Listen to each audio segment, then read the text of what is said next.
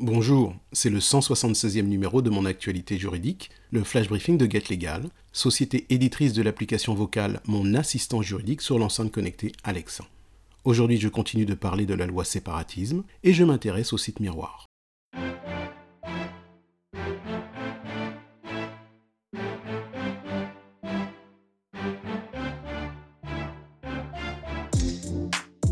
Outre l'introduction d'un délit de mise en danger de la vie d'autrui par diffusion d'informations relatives à la vie privée, familiale ou professionnelle, comme je l'indiquais dans le flash briefing numéro 175, la loi confortant le respect des principes de la République introduit également des dispositions permettant le blocage des sites dits miroirs, et ce en complétant la loi pour la confiance dans l'économie numérique du 21 juin 2004.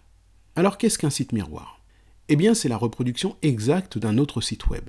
L'objectif premier d'un tel site est pour une entreprise connaissant un fort trafic sur son site web de permettre la répartition du dit trafic vers un autre site identique et ainsi rendre plus fluide l'accès aux biens et aux services de cette entreprise. Toutefois, les sites miroirs sont également utilisés pour contourner les décisions de justice qui ordonnent la suppression du contenu illicite d'un site original. Il s'agit par exemple de créer un site miroir avec une extension différente du site original. Par exemple, un site original avec une extension .fr aura un site miroir avec une extension .org. Alors que la décision de justice ordonne la suppression d'un contenu sur le site original, c'est-à-dire avec l'extension .fr, le contenu litigieux demeure accessible sur le site miroir, c'est-à-dire avec l'extension .org. La nouvelle disposition codifiée à l'article 6-3 de la loi pour la confiance dans l'économie numérique, aussi dénommée par l'acronyme LCEN, eh bien cette nouvelle loi vise à combattre un tel détournement, et ce grâce à une procédure administrative de blocage des sites miroirs.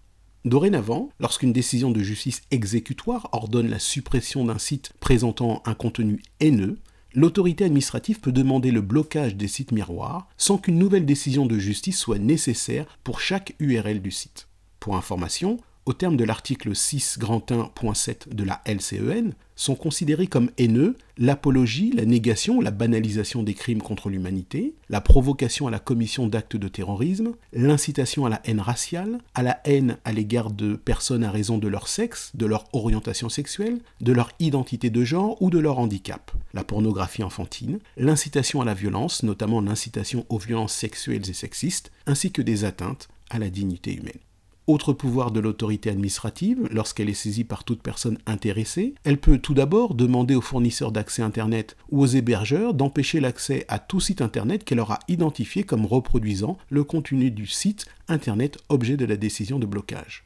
également, l'autorité administrative peut demander aux moteurs de recherche de faire cesser le référencement des sites Internet miroirs.